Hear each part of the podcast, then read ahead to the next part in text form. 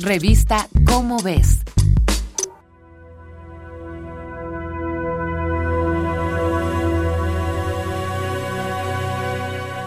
En 2015, una pandemia afectó a 212 millones de personas y ocasionó más de 420 mil defunciones. La malaria, una enfermedad que puede ser mortal, es causada por parásitos que se transmiten a través del mosquito anófeles. Se trata de una enfermedad prevenible y curable gracias a una poderosa sustancia. La quinina sigue siendo el tratamiento más eficaz contra la malaria. Su prima moderna, la hidroxicloroquina, también ha dado de qué hablar durante la pandemia por COVID-19, pues se corrió el rumor de que podía curar la enfermedad vigente cosa que se ha desmentido.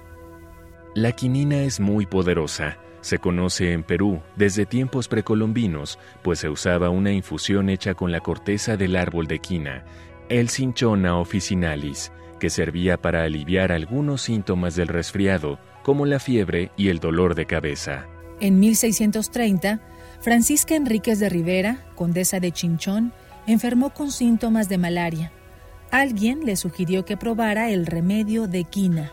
Y voilà. En pocos días, la salud de la condesa se recuperó completamente.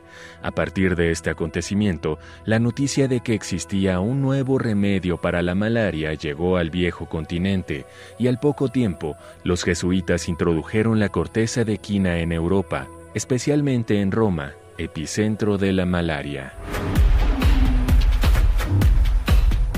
El nuevo medicamento era un polvo de la corteza seca de la quina.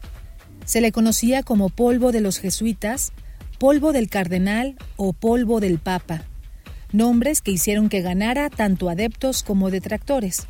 Uno de ellos era Oliver Cromwell, un líder militar y político del bando antimonárquico que además era profundamente anticatólico. En 1658, Cromwell enfermó de malaria sus médicos le sugirieron que tomara la quinina o bien el llamado polvo del papa. Esto no le agradó ni tantito, por lo que prefirió tomar los remedios tradicionales de la época que incluían, por ejemplo, ingerir mercurio. Obviamente Cromwell falleció, y aunque la causa oficial de su muerte fue la malaria, no se puede descartar que haya sido por intoxicación por mercurio.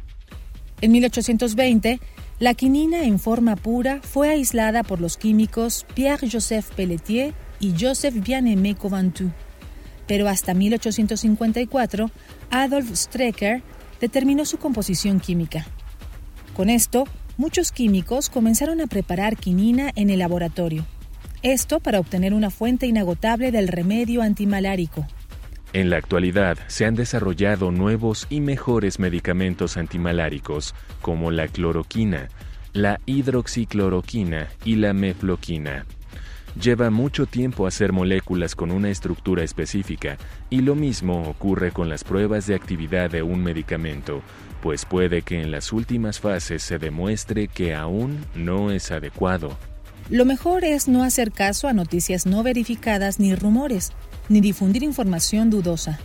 Una sustancia eficaz para el tratamiento de una enfermedad no necesariamente es buena para tratar otra. Siempre hay que esperar la evidencia científica. Esta fue una coproducción de Radio UNAM y la Dirección General de Divulgación de la Ciencia de la UNAM, basado en el artículo La quinina, una molécula que cambió el curso de la historia, escrito por Alejandro Cordero Vargas.